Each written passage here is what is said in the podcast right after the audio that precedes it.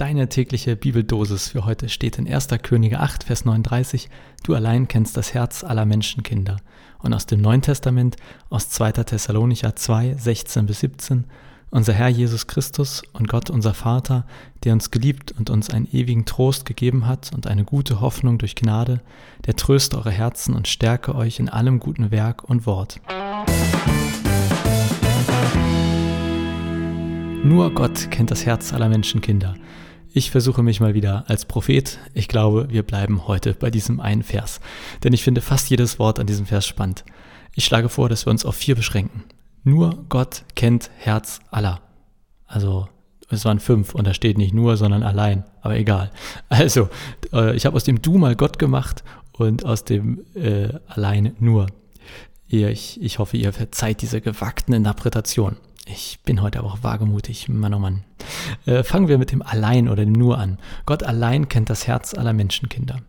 Damit dieses Allein für mich Sinn ergibt, muss ich einen vollständig einsetzen. Das steht da nicht, aber irgendwie mein Kopf denkt das sofort mit. Also allein Gott kennt unser Herz vollständig. Denn dann ist das, oder dann ist da für mich auf jeden Fall was dran. Dann überzeugt mich dieser Satz.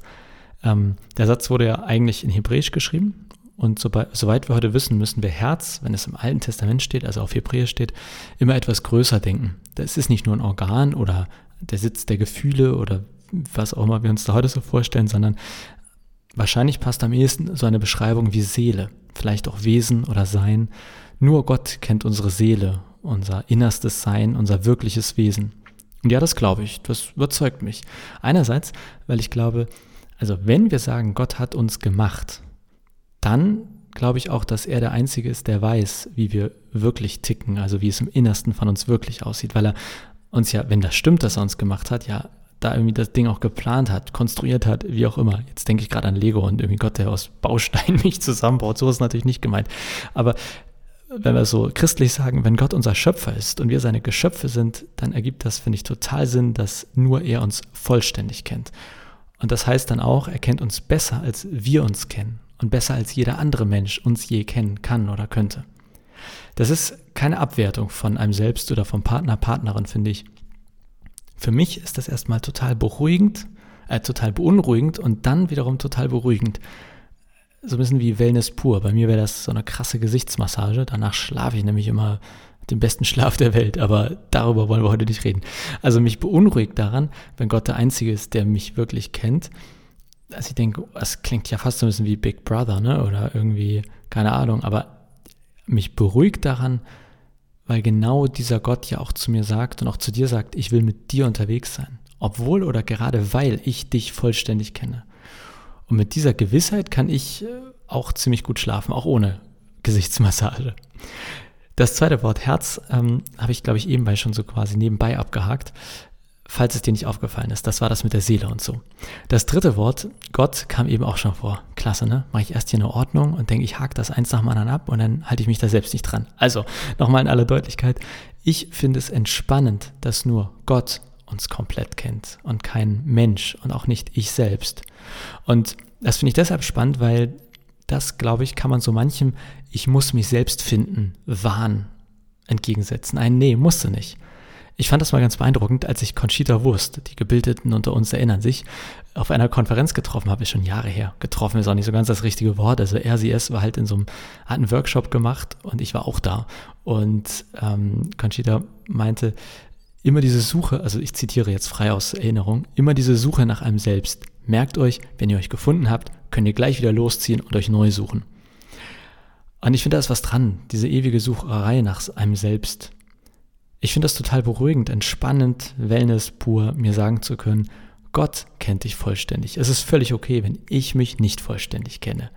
Entsprechend möchte ich zumindest hier einmal offiziell anfragen, falls es zur Debatte steht, ob es im Christentum eigentlich darum geht, sich selbst zu finden oder, meine These, ob es im Christentum nicht erstmal nur darum geht, Gott zu finden oder sich von Gott finden zu lassen oder wie auch immer, aber nicht immer dieses, ich muss mich selber finden. Aber das ist ein anderes Thema, da will ich mich jetzt nicht ähm, aufregen. Fehlen noch zwei Worte. Allah und kennt. Haben wir nicht gestern erst über Wissen und Kennen? Oder vorgestern? Herr je, die Zeit rast und mein Gedächtnis wird nicht besser. Ich verstehe hier unter Kennen auf jeden Fall, dass Gott ist, also dass Gott uns durch und durch kennt.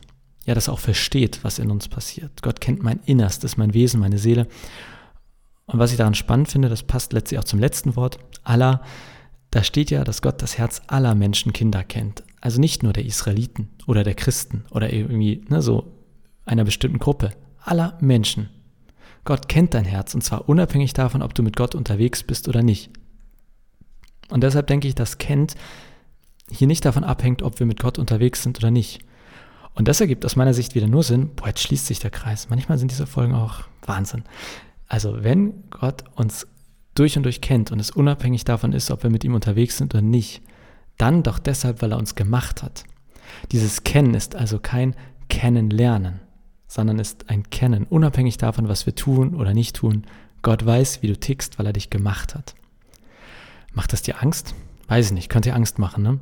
Also, mir macht das keine Angst, aber vielleicht ja äh, manchen von euch, da freue ich mich natürlich, wenn ihr ähm, Einwände erhebt und sagt, hey, so geht das aber nicht. Ähm, ich finde das schön, mich beruhigt das, weil ich mir denke, gerade weil da jemand ist, der mein Innerstes kennt und dieser jemand sagt, ich will mit dir zusammen unterwegs sein. Und das ist ja in einer Beziehung eigentlich, finde ich auch das Schönste, wenn man das Gefühl hat, mein Partner, meine Partnerin kennt alle meine Stärken, aber auch alle meine Schwächen und obwohl er sie mich so gut kennt, will er sie mit mir zusammen unterwegs sein. Ich finde das ein grandioses Gefühl. Bei meiner Freundin, aber eben auch bei Gott. Und Gott kennt mich mit Sicherheit noch besser als meine Freundin und die kennt mich schon extremst gut. Okay, so viel für heute. Ich schaue auf die Uhr, es ist schon wieder lang geworden. Ich äh, entschuldige mich. Ich hoffe, ihr seid noch dabei und schaltet nicht mal nach den angekündigten paar Minuten ab. Ich wünsche euch auf jeden Fall einen wunderbaren Tag und äh, mach's gut. Bis morgen.